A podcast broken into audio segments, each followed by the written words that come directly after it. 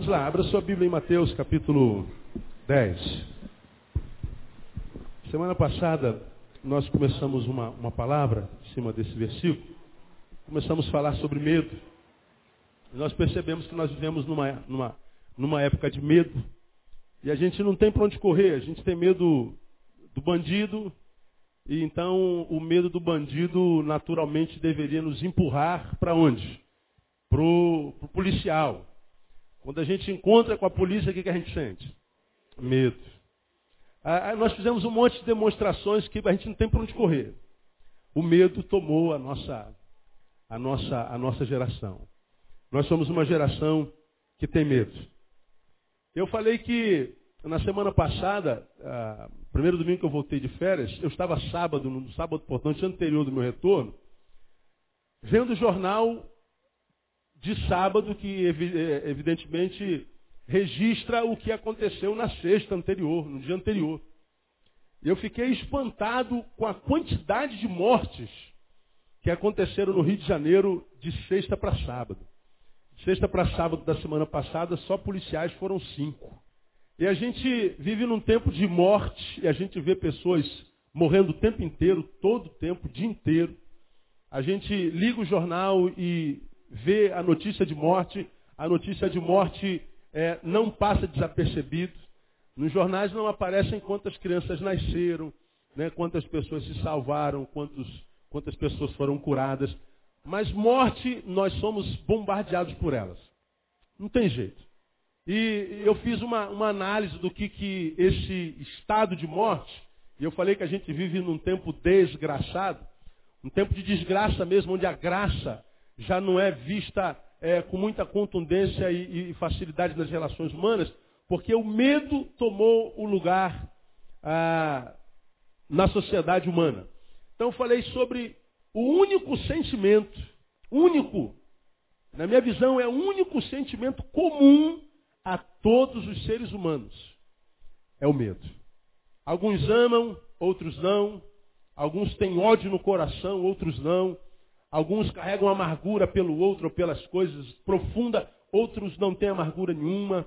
Uns têm desejo de vingança mortal, diabólico, outros conseguem perdoar com muita facilidade. Outros têm um coração cheio de perdão, outro não. Então, é, se a gente colocar no papel todos os sentimentos humanos, aqueles que podem passar por dentro de nós, nós vamos ver que apenas um é comum a todos nós: medo. Medo. Mesmo que você diga que não sinta medo. Né? Por que, que a gente não sai mais tarde da noite de, de casa? Por que, que a tua casa tem grade? Por que, que teu carro está no seguro?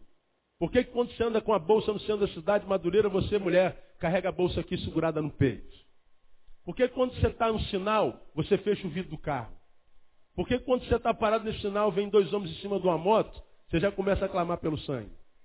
Porque quando você para numa blitz, teu carro pode estar todo certinho, dá um friozinho dentro do coração. Medo. Medo. O medo é o sentimento comum da humanidade.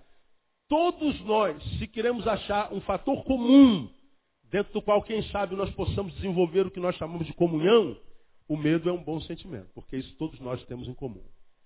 Uns por uma coisa, outros por outra. Tem muitas de vocês aqui que não tem medo, tem fobia, tem pavor de barata. Onde é que estão as mulheres que têm pavor de barata? Olha aí, 90% delas.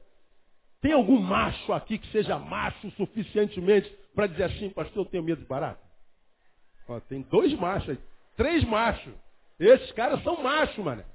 Você vê, o cara tem coragem de falar assim, ó, no meio de mil pessoas, eu tenho medo de barata. E tem coragem para isso, mas quando vê a barata, corre. Mulher, me socorre aqui uma barata. A mulher dele vai lá e mata a barata. Quem pode explicar uma doideira dessa? Enísio, quem pode explicar isso? No meio de mil pessoas, o cara tem medo de barata. É muita coragem, não é? Mas o cara vê a barata e corre. É, é. Não, eu honro vocês, cara. Vocês são machos. Se alguém falar assim, ah, você é boiola, rapaz, tem medo de barata? Não, não, eu sou macho. Porque eu tive coragem de falar isso lá no meio de mil pessoas. Medo. Temos medo de um monte de coisa. Tem gente que passa na barata e brinca, faz carinho na barata. Ah, tadinha da barata. Né? Dá beijinho na barata, essa coisa toda. Não é demais, né, cara? Mas medo é o sentimento comum da humanidade.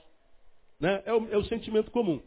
Agora, quando você vai lá em João capítulo, é, capítulo 4, versículo 18, a Bíblia diz que o amor faz o quê? Quem se lembra? Lança fora o quê? Todo medo. Quanto medo? Não entendi. Quanto medo joga fora? Todo. Ora, se o amor lança fora, Flavão, todo medo, e nós todos somos comuns no sentimento medo, o que, que a gente aprende disso? Que o amor não é uma realidade comum a nós todos. Se o amor lança fora todo, não é algum medo, alguns medos. O amor lança fora todo medo, e o medo nos dominou. Ora, então a Bíblia é verdadeira que diz que por se multiplicar a iniquidade, o que, que aconteceria? O amor esfriaria. Então nós vivemos num tempo onde o amor congelou, e caminha passos largos nesse processo de congelamento. E à medida que o amor vai congelando, o medo vai crescendo, à medida que o medo vai crescendo, o amor vai congelando, e quando o amor congela e o medo cresce, a sociedade se transforma nisso, nesta coisa na qual ela está se transformando. E aí nós começamos a falar sobre isso na, no domingo passado, e a minha proposta era a gente conversar um pouquinho nesses próximos domingos pela manhã, como a gente pode conviver no medo sem adoecer. Como é que a gente pode viver esse estado de coisa onde não há mais amor, onde não há mais é, é, solidariedade, onde não há mais afeto, onde não há mais respeito, onde a gente ah, olha para o próximo, que a Bíblia diz devemos amar como a nós mesmos, e nós não amamos como a nós mesmos, pelo contrário, nós o tememos. Nós não amamos o próximo, nós temos medo do próximo. As relações estão firmadas em cima do medo. Pessoas estão casando com medo. Medo da solidão, casa com qualquer um, quebra a cara. Outros casam com quem ama, mas já casa com medo da separação, acaba se separando. Porque o medo o transforma num dono, transforma o outro numa propriedade. O medo faz mal em todas as instâncias das relações humanas. Todas. O outro, com medo do próximo, às vezes abre mão do homem amado, da mulher amada, diferente do outro, que casou por causa do medo. O outro deixa de casar por causa do medo. Pessoas deixam de pedir, pedir perdão a alguém a quem ama por medo de ganhar o não. Com medo de ganhar o não, não pede perdão. E o relacionamento continua quebrado. O medo faz mal. Quando ele não é tratado como o medo tem que ser tratado. Porque o medo pode ser uma benção. Não é? Eu estou diante de um perigo, estou ali diante de uma, de uma, do, do, do mar, e, e eu tenho medo do mar. Ora, esse medo vai me fazer tratar o mar com muito respeito. Porque você sabe muito bem, você é especialista em mar, porque você é carioca. Quem é o sujeito que morre afogado? Diga. Quem sabe nadar. Quem não sabe nadar Existe uma probabilidade muito grande de você morrer queimado, mas afogado não. Estou falando alguma besteira? Não. Quem não sabe nadar, olha para o mar e chama de sim senhor. Quem sabe nadar? Oh, você tem que me respeitar, onda. Eu te domino, você está no meu controle. Aí o panaca vai abusar do mar. E o mar tira a onda com a cara dele tira a vida dele, deixa de ser bobo. Porque ele perdeu o medo. Então o medo te faz ter cuidado. Agora, quando o medo é exacerbado, o medo paralisa. O medo deteriora as relações humanas. O medo deteriora ah, o sonho, rouba de nós a capacidade de viver intensamente. E o texto diz que esse medo ele vai se instalando em nós quando o amor vai fenecendo em nós. O medo vai se instalando na sociedade quando o amor entre os homens vai fenecendo vai morrendo. À medida que o, o amor morre, esse amor matado, morto, suicidado, seja lá de que for, aquilo que dele acaba faz brotar o medo. E o medo mata a gente. Aí nós lemos Mateus capítulo 10, verso 28, que parece que não tem nada a ver com o que eu estou falando com você, mas ao longo dos domingos você vai entender perfeitamente o que eu quero te perpassar nesses domingos. Olha o que Jesus diz lá no versículo 28, Jesus está reunido com os doze e os envia, os doze e sua missão. E lá no versículo 28 ele dá um conselho assim, e não temais a quem leia para mim. Os que matam o corpo. E não podem matar o quê? A alma. Então não tema. Não tema aquela pessoa que pode até matar o teu corpo, mas não pode matar a tua alma. Não pode fazer nada contra a tua alma. Aí ele continua lá. Temei antes a quem? Leia para mim. Temei antes aquele que pode fazer perecer no inferno tanto a alma quanto o corpo. Esse texto então ensina para a gente logo de cara, o temor inevitável, a gente vai temer alguma coisa. Não temais aqueles que podem matar o corpo. E a gente está cercado deles aí. Não é? Está cercado deles aí. Somos entregues à morte todo dia. Vem Jesus e fala, meus filhos, não temam os agentes da morte. Se tem que temer alguém, tema aquele que tem poder não só para matar o teu corpo, mas não só isso, ele tem poder para fazer perecer a tua alma no inferno. Passa a tua Bíblia um pouquinho, vamos ler esse mesmo versículo só pela boca de Lucas, no capítulo 12. Lucas 12. Lucas 12, versículos 4 e 5. É Lucas que registra, diz assim, ó, Jesus falando, digo-vos amigos meus, não temais os que matam o corpo, e depois disso, se depois de matar, nada mais podem fazer. Como quem diz, eles só podem matar o corpo, mais nada. O poder dele termina aí, se é que isso é poder.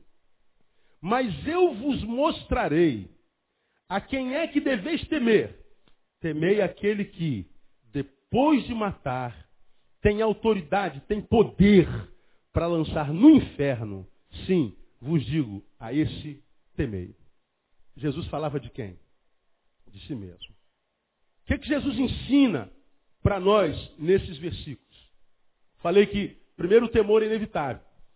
Agora, já que o temor, e nesse contexto, vamos chamar o temor de medo, porque é do que ele fala aqui, nem sempre o temor é medo, mas nesse contexto é, temor e medo se fundem quase aqui.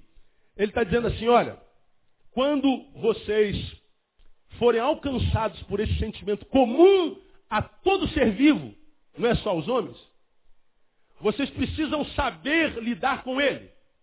Quando o medo for inevitável, vocês precisam usar a vossa razão. Vocês precisam discutir consigo mesmo a respeito do medo que tenta lhe dominar.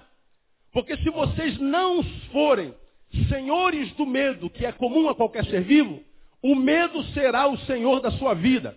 E se o medo for senhor da sua vida, a sua vida deixa de ser vida. Ela reduz a condição de existência. Tem falado muito sobre isso aqui. Uma coisa é viver, outra coisa é existir.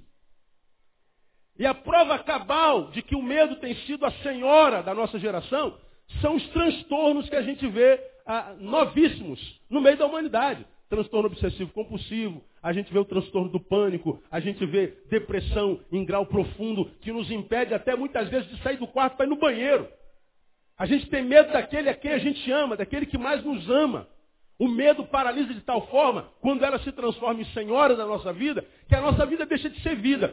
Quando a nossa vida deixa de ser vida, causa uma agonia tão profunda que muitas vezes leva o sujeito ao suicídio. Você já aprendeu que quando um suicida se mata, ele não quer matar a vida, ele quer matar a dor. Ele quer matar o vazio. O suicídio não é um, um grito para a morte, é um grito para a vida. Você já aprendeu isso aqui? O sujeito quer tanto viver, mas tanto viver, mas tanto viver, que em não conseguindo, ele prefere morrer. Ensinando para mim e para você que pior do que a morte é a ausência da vida. E quem é ou qual é o sentimento mais poderoso para roubar da nossa existência a vida? O medo. E aí vem Jesus nesse texto e diz assim, olha gente, o medo é inevitável. Agora, quando vocês estiverem sendo tomados pelo medo, ele diz assim, temei não aquele que pode matar o corpo. Temam aquele que pode não só matar o corpo, mas lançar a alma no inferno. Então, se você tem que ter medo, tenha um medo inteligente. Tenha um medo racional. Discuta com o teu temor, discuta com o teu medo. Veja se o teu medo é pertinente. Veja se o teu medo é real. Veja se o teu medo é verdadeiro. Porque se não for, você está temendo errado, você vai doer. Vai adoecer. Isso aqui é tremendo, irmão. Aí hoje, nesses 25 minutos, eu quero avançar um pouco mais num tópico com vocês.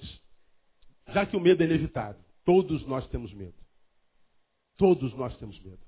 E esse texto fala sobre aquele que tem poder de matar o corpo. Quer ver que coisa interessante? Esse texto aqui está falando sobre medo de morte? O que, que vocês acham? É sobre isso que ele está falando? Não temais a morte. É isso que está dizendo aqui? Não. Não temais quem? Me digam vocês. Quem? Diga, Renato. Aquele que pode matar. Ele não está falando para a gente não temer a morte. Ele está falando para a gente temer o agente da morte. Não está falando de inferno, não está falando de céu, também, mas não prioritariamente. Ele está falando do agente da morte. É aquele que pega a pistola, olha para o teu tênis, tem a vírgula. E o tênis, se for verdadeiro, custa 570 reais. O cara desgostei do teu tênis. Dá um tiro na sua cabeça, tira seu sapato, sobe na moto e vai embora. É desse que a Bíblia está falando. A Bíblia está falando do agente. A Bíblia está falando do homem. Então ele diz, olha, o homem pode matar, mas é tudo que ele pode fazer. Agora, há alguém que tem poder de matar e depois de matar ainda joga a tua alma no inferno. Então, entre temer o homem e temer aquele que pode jogar a sua alma no inferno, tema aquele que pode jogar a sua alma no inferno. O que, que ele está dizendo assim, gente? O verdadeiro poder não está na mão daquele que pode matar. O que pode matar, o poder de matar, não é o verdadeiro poder. É o que Jesus está dizendo aqui. O verdadeiro poder não está na mão daquele que pode matar a sua vida. Então ele está dizendo assim, olha, tema aquele que tem na sua mão o verdadeiro poder. Além de matar, ou seja, fazer aquilo que o teu semelhante pode fazer, depois de matar, ele ainda pode pegar tua alma e lançar no inferno. Tema a Deus. É o que ele está dizendo. O Stênio falou uma coisa interessante. Deus fez a sua criação, homens e animais, e os animais obedecem facilmente, né, Stênio? Você diz que teu cachorro, cite, ele senta. Coma, coma. Sai daqui. Ele sai, bota o rabinho entre as pernas e sai. O cachorro obedece o seu Senhor. Os animais obedecem à, lei da natureza. Mas nós, nós sabemos o que é certo e optamos pelo erro. Nós sabemos o que agrada e não agrada o coração de Deus e simplesmente damos as costas para Deus e fazemos o que dá prazer ao nosso coração. E quando nós não obedecemos a Deus, ou seja, saímos do caminho de Deus para traçar o nosso próprio caminho, nossa carreira solo, geralmente o fim é o de Pedro, choro amargo. E quando a gente chega lá no choro amargo, a gente fica perguntando por Deus, por que, que a minha vida está aqui? Eu sei que aqui, ó, existem centenas de pessoas que a vida estão uma tristeza. A vida está quebrada, a vida não tem nem sentido. Eu sei que alguns de vocês estão aqui me ouvindo, sentados aqui, outros pelo site, outros vão ouvir esse sermão, estão aqui sentados no domingo de manhã nesse calor, porque ainda sabe que Deus vai liberar alguma palavra aqui, mas alguns de vocês, embora ouçam essa palavra há tanto tempo, essa palavra não consegue se transformar em vida na sua vida em grande escala, tudo que você consegue sentir de Deus, perceber de Deus, receber de Deus, se emocionar em Deus, entender de Deus, acontece durante o horário do culto. Mas quando acaba o culto, o que Deus fez na tua vida aqui dentro acaba também. Amanhã parece que se acorda, o que Deus gerou em você já não está mais lá. Você não consegue reter aquela alegria que você tem no culto, que te faz vir ao culto no culto de manhã e sentir esse calor todo. Gosta de estar aqui, gosta de adorar o Senhor, gosta de ouvir a palavra, ouve músicas como a do Estênio, como você ouviu hoje. Você diz, cara, que coisa tremenda, que coisa gostosa é estar aqui. Você diz que o calor que você sente é menor do que a alegria que você sente. E em nome da alegria você esquece até o calor e não perde um culto. Mas o que, que acontece com você? Se você deixar de vir um culto durante a semana, parece que a tristeza volta e toma a rédea da tua vida. O medo volta e toma a rédea da tua vida. E pessoas que vivem na igreja, mas não conseguem ver a vida de Deus formatada na sua vida, na sua existência, são pessoas que vivem com um ponto de interrogação. Por que, que a minha vida não flui, pastor? São pessoas que quando ouvem um testemunho de vitória, ao invés de se sentirem bem, sentem-se pior ainda. Por que, que Deus faz na vida dele e não faz na minha, pastor? Ora, talvez seja algo a ver com o que nós estamos pregando aqui. A quem é que você teme mais? Ao que pode matar a sua vida, ao homem, ou você teme a Deus, aquele que também pode matar a tua vida, mas além disso, pode lançar a tua alma no inferno.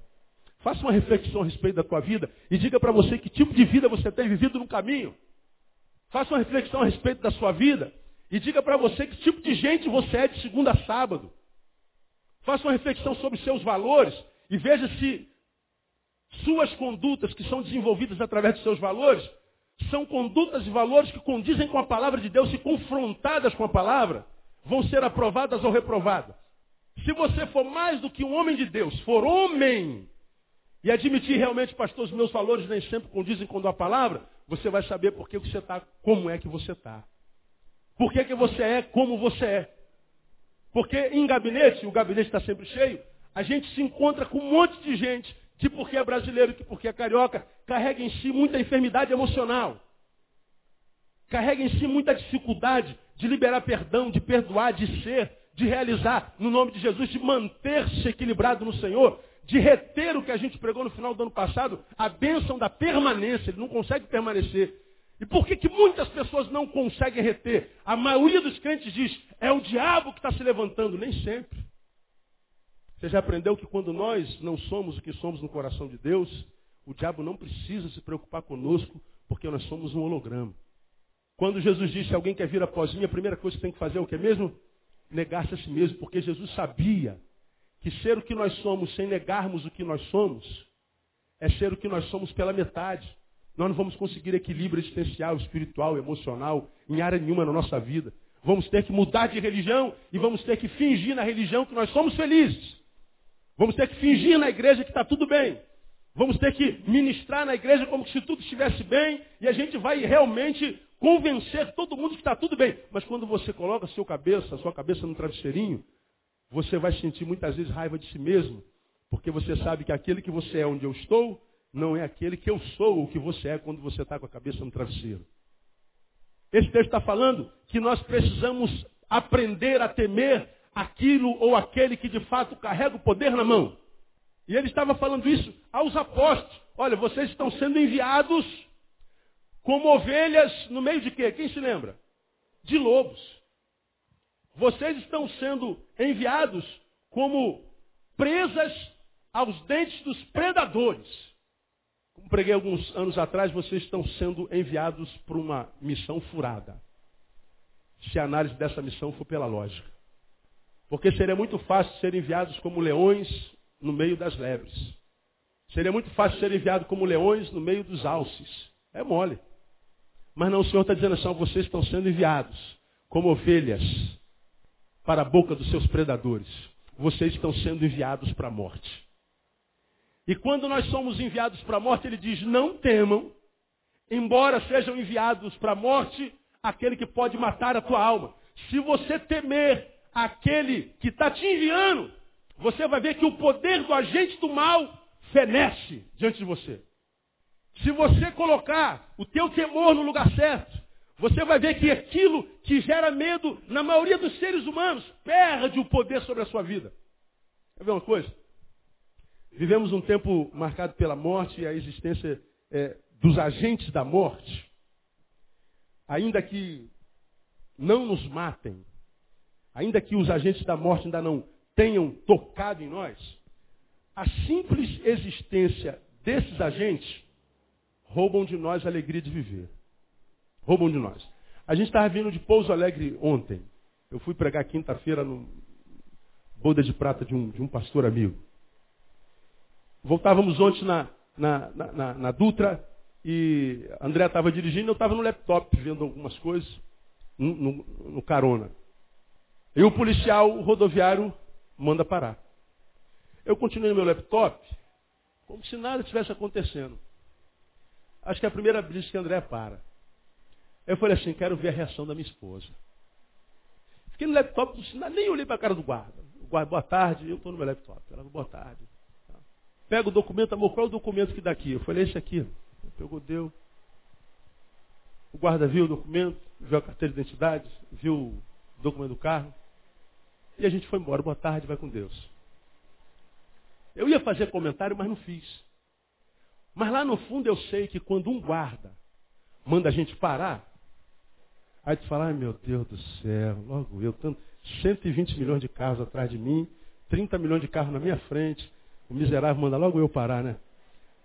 Quando a gente está errado, então é fatal, meu amigo. Não tem jeito. Pode ter um bilhão de automóveis que o sujeito vai achar você, não vai? Não acontece assim? É. Mas mesmo que a gente esteja certo, a gente sente um friozinho cá dentro. Quem é o guarda que está dentro daquela farda? Que tipo de homem é esse que impunha aquela arma? Qual a intenção desse cara? Qual é o caráter dele? Você está certinho. E às vezes, por causa do medo do guarda ou de qualquer outra coisa, a gente perde o controle por causa do medo e faz besteira. O que, que o senhor está falando aqui, gente? Eu tenho me encontrado com um monte de ovelhas minhas que têm feito um monte de besteira na vida, porque tem sido dominada pelo medo. E ele está dizendo: quem tem poder de matar, não tem na mão o verdadeiro poder, não os temam. Vocês servem a um Deus que é Deus da vida e é Deus da morte também. E se vocês se consagrarem a Ele, Ele é quem vai cuidar de vocês quando da ação do agente da morte sobre a tua vida. Então ele está dizendo você pode viver livre do poder do medo na tua vida no nome de Jesus. Você vai sentir medo como qualquer ser humano normal, mas esse medo não vai paralisar você. Porque os que podem matar não detêm o verdadeiro poder.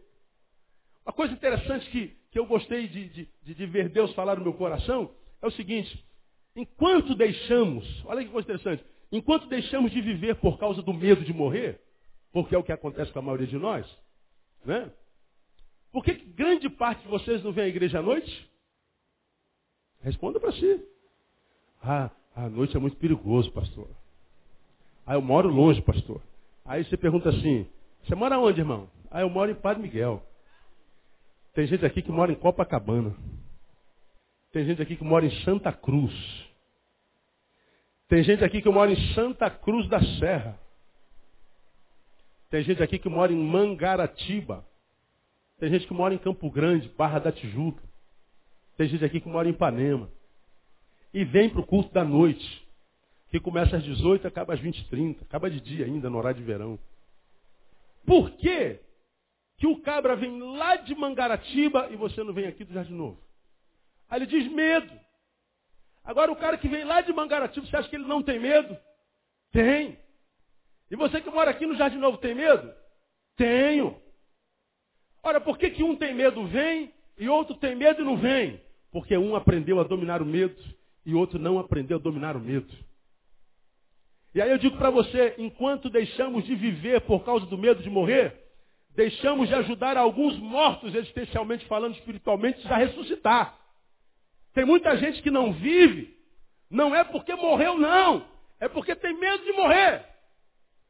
Ele não está morto, mas também não vive. Ele tem medo de perder a vida, mas enquanto está vivo, se recusa a viver por causa do medo. É o que eu encontro em gabinete todo dia. Hoje, é, várias pessoas, bem antes do culto, pegaram o editorial, leram e vieram falar comigo, pastor, esse editorial está extraordinário. É uma pesquisa de um, de um cara que defendeu uma tese de doutorado e passou oito anos como gari para defender a sua tese. Leiam quando você chegar em casa. Oito anos como gari. Aí eu deixei alguns comentários sobre a tese dele lá, você vê, duas, duas frases que eu coloquei lá. Aí várias pessoas vieram, puxa, pastor, essa foi, foi o melhor editorial que eu já vi. Bom, na concepção dele foi. Quatro ou cinco pessoas. E um chegou perto de mim e falou sobre isso, eu falei, pastor, posso aproveitar para lhe dar um abraço? Ele pode. Aí falou assim, puxa, pastor, eu tenho, tenho tanta vontade. Todo domingo, quando eu vejo o senhor, tenho vontade de dar um abraço. Eu falei, por que, que não faz? O que, que ela falou? Quem, quem, quem é profeta aqui para receber uma revelação do Espírito Santo para me dizer o que, que ela me respondeu? Eu perguntei a ela, por que, que você não faz? O que, que ela respondeu? Tem medo, pastor. Pô, eu sei que eu sou feio, mas também. A maioria de vocês é mais feio do que eu, cara. Aí eu tenho medo. Aí eu falei assim, então venço o medo, me abençoe com o seu abraço. Falei sobre abraço do domingo passado. Agora ela perde a oportunidade de abraçar uma pessoa porque tem medo daquela pessoa. Se essa pessoa morre amanhã cedo, puxa vida. Você tem medo de pedir perdão teu pai? Se teu pai morre amanhã cedo? Você tem medo de restaurar o que está quebrado? Se não tem mais oportunidade porque teve medo, você vai ver carcomido pela culpa. Aí que você nunca mais vive. O medo é um paralisante. Quantas pessoas você encontra, talvez você seja um delas, tem medo de morrer. Eu não quero morrer, pastor, eu não quero morrer. Ora, você não vai morrer. Se não vai morrer, viva. Mas eu também não vivo, porque eu tenho medo. Você não morre e nem vive. E porque não vive, pergunta ao Senhor por que, que não consegue viver. Porque o medo te paralisou. Então, amado, o que eu estou querendo dizer para você é o seguinte. O medo tomou a nossa cidade. O medo tomou a nossa geração. O medo tomou a nossa família. O medo tomou o nosso coração. Mas não permita que esse medo roube nem um segundo do privilégio de estar vivo. Você ainda não morreu. Mas vai. Mas enquanto não morre, pelo amor de Deus, viva e viva intensamente no poder do Espírito Santo de Deus. Porque eu tenho me encontrado com um monte de filhos que vêm questionar por que, que o pai dele morreu tão cedo. Tantos pais que perguntam por que, que o filho morreu tão cedo. Por que, que esse jovem foi tão cedo? Oh, pastor, eu não me conformo com a morte dele. Eu não me conformo com a morte dela. E às vezes eu digo, é verdade. Ele está morto porque não tem escolha. A morte é o que foi preparado para ele nesse tempo da vida dele. Ele não pode fazer mais nada, mas você está vivo. Por que, que não vive? Me encontro com um monte de jovens que ainda estão sofrendo hoje porque o pai morreu há 20 anos atrás. Pastor, eu não consegui me, me conformar da morte do meu pai, eu não entendo a morte do meu pai. Pois é, teu pai devia estar vivo, você devia estar morto. Porque teu pai não está vivendo porque não lhe é possível. Quanto a ti, a vida lhe é uma possibilidade e você abre mão dessa possibilidade por causa do medo, por causa da mágoa, por causa do rancor, por causa de um monte de coisas que você permitiu tomar o teu ser. E o Senhor está dizendo assim, gente, nós fomos alcançados pelo Evangelho, nós que fomos tirados das trevas e plantados na maravilhosa luz de Deus, somos enviados para uma missão furada, para uma missão suicida. Nós somos lançados como ovelhas no meio de lobos. Nós somos chamados para alcançar aqueles que estão prontos para nos matar. Mas ele está dizendo, olha, mesmo que essa missão seja aparentemente impossível, se vocês não temerem o agente da morte, mas temerem aquele que é o Senhor da vida, vocês vão passar no meio da morte e a morte não lhe tocará. Você vai viver até o último dia da sua vida. Você não vai morrer antes da morte chegar. Que é a morte, que é a marca dessa geração. Gente morta. Muito antes da morte chegar. Muito antes.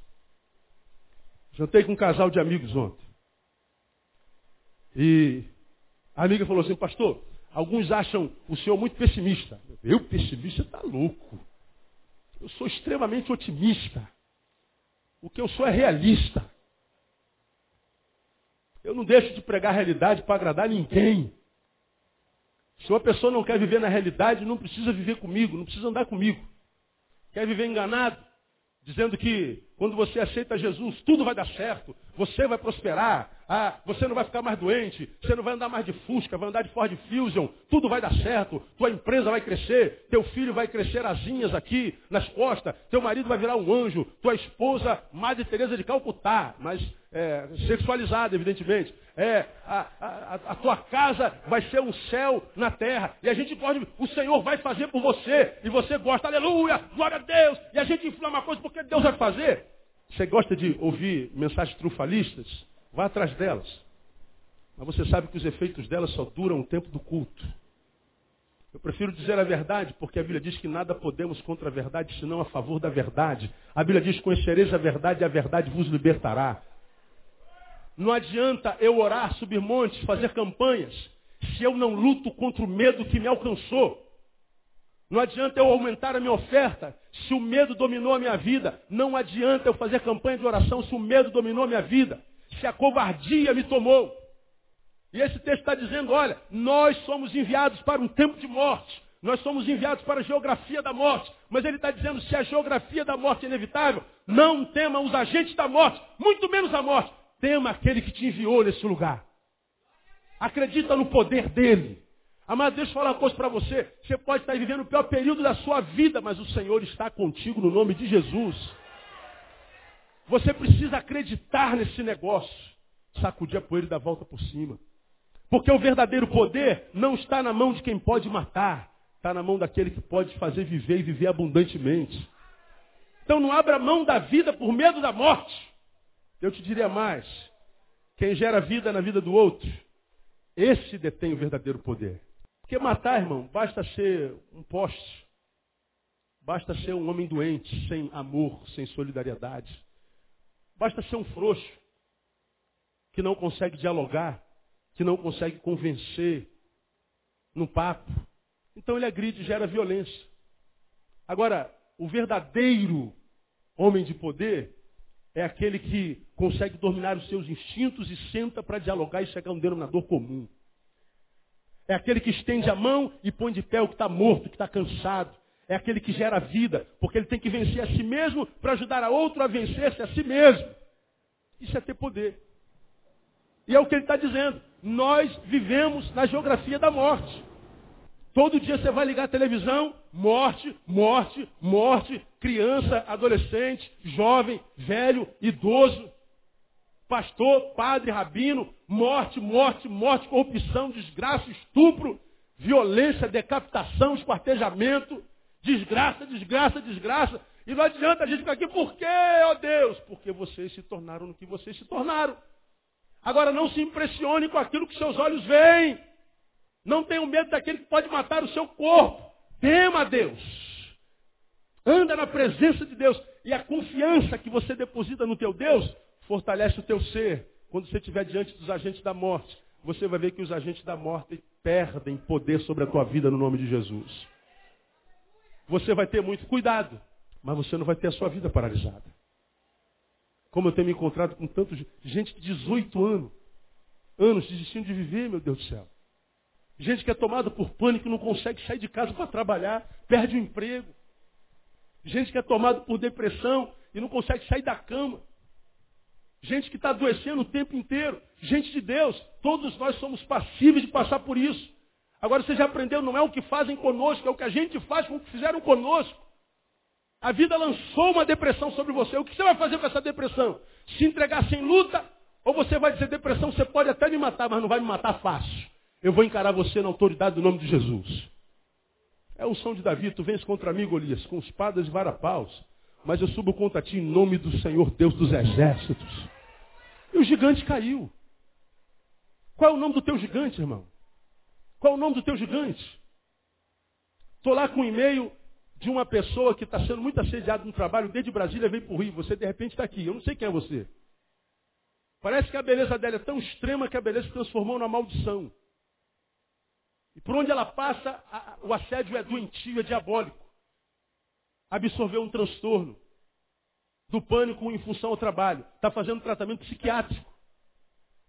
Veio transferido para o Rio, continua o tratamento porque o assédio continua. E a proposta foi, abandona as Forças Armadas. Larga o teu trabalho. Muda de trabalho. Quem deu esse conselho? O, o psiquiatra. Você tem que abandonar esse trabalho. Bom, o assédio que ela recebe lá naquele trabalho, porventura, você acha, será diferente do assédio que ela recebe naquele trabalho? Irmão, a gente não vence esse problema fugindo dos problemas. A gente vence os problemas provando para os nossos problemas que esse problema agora encontrou um inimigo mortal. Mostrando para o nosso problema que ele não encontrou um frouxo. Mostrando para o nosso problema que ele pode até me vencer, mas não vai me vencer fácil. Eu tenho que dizer para as minhas adversidades que você pode ser até maior do que eu. Só que eu não estou lutando contra você sozinho. Eu creio naquele que me trouxe ao mundo e me vocacionou. Porque muitos dos poderes dessa terra só são poderes porque nós nos apequenamos. Mas à medida que você se levanta, você descobre que o leão de repente se transforma num gato. Eu já falei para você, termino minha palavra. São dois minutos para meio-dia. Cada um tem um Golias do tamanho que quiser. Cada um tem um diabo do tamanho que quiser. Eu termino relembrando esse saber para você. Lá no Éden, quando o homem peca, Deus amaldiçoa a serpente. E você vai se lembrar disso. Do pó da terra te alimentarás. Todo mundo acredita que a maldição da serpente, como já ouvi um pastor pregando, a serpente era um quadrúpede, e Deus amaldiçoou, lhe tirou as pernas, e ela agora se arrasta pelo, pela terra. Bom, não é só cobra que se arrasta. Portanto, se arrastar não é uma maldição geral, ampla e restrita. E a cobra não se lamenta de se arrastar. Outro sim, você nunca viu uma cobra no National Geographic eu no Discovery, no Animal Planet, você nunca viu a cobra comedora de pó, já viu? A cobra, esta cobra aqui é especialista em terra. Ela se levanta como a naja e mergulha com a boca no pó e vai ingerindo poeira, vai ingerindo terra vermelha. É disso que ela se Já viram isso alguma vez? Cobra não come pó. Ou cobra é herbívora ou é carnívora. Mas terrívora, ela não é. Não come terra. Do que, que a Bíblia está falando, irmão? A maldição teve a ver com a cobra, com a terra e até com o homem. A maldição do homem não foi sobre o homem, mas foi sobre o seu estado parturiente. Vai ter filho com dor. A maior alegria da tua vida vai vir acompanhada da maior dor da tua vida. A maior alegria com a maior dor. Mulheres entendem o que eu estou falando, entende? A terra, Adão, ela vai te dar fruto, mas vai, tu vai ter que ralar, meu filho. Você vai comer do suor do teu rosto. Mas não amaldiçoa o homem e a mulher. Agora a serpente não, você vai se arrastar e só vai se alimentar do pó da terra. De que pó está falando? Da produção de Eva, da produção do Adão, da produção do Neu. O pó da terra é o seguinte, quando você está caminhando, você está vivendo, você está com pó na terra, está com pé na terra. Teu pé levanta poeira. Teus detritos, teus dejetos. O amaldiçoado não foi a cobrinha, foi Satanás nela. De modo que quando diz que Satanás, não a cobra, se alimenta do pó da terra, Satanás, ele será o Satanás que nós criarmos. Porque Satanás será na minha vida a proporção do alimento que eu dou a ele. Eu vou caminhando, a minha vida vai sendo desenvolvida, dependendo da qualidade de vida que eu vivo, os dejetos que eu largo no caminho, disso o diabo se alimentará. Se você vive uma vida toda errada, pecaminosa, fraudulenta, maldita, maligna, mentirosa, tua produção, você vai passando pela vida, tua vida vai jogando esses dejetos de morte. Satanás se alimenta disso e se torna num Golias. Agora, aquele que é santo, aquele que teme ao Senhor, aquele que anda na palavra, a produção dele é de santidade. E os pecados que ele produz são os equívocos do caminho. Satanás se alimenta do dejeto dele. Para os santos, Satanás é uma pulga. Para uns, Satanás vê a palavra de Deus se cumprindo. Sujeitavos, pois, a Deus, resistir ao diabo. O que, que acontece? Ele foge de vós. De quem é que ele foge?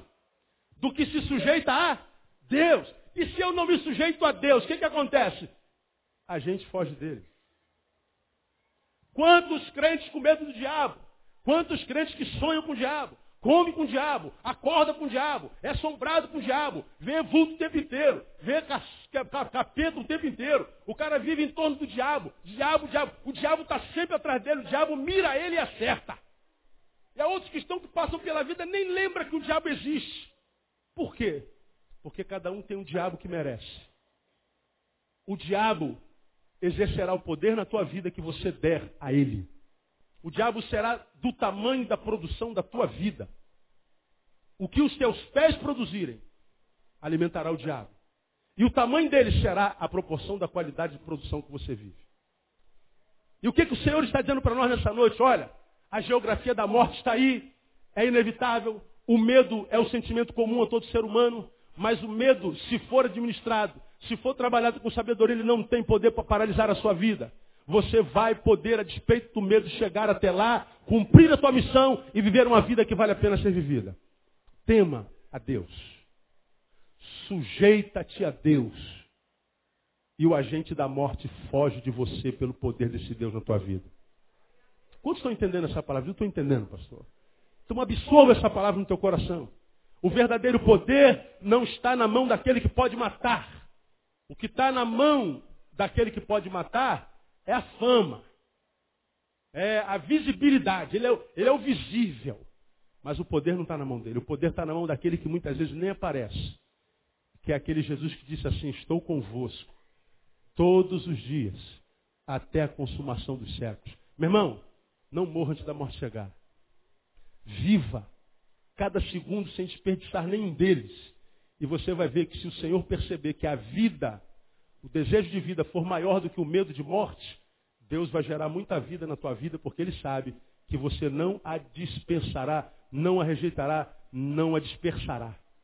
Deus só dá vida para quem tem coragem de viver a vida. Porque se você, por medo da morte, se paralisa, Deus não dá vida para você. Não tem do que reclamar. Que o Deus da vida te abençoe com muita vida no nome de Jesus. Deus te abençoe. Vamos ficar em pé.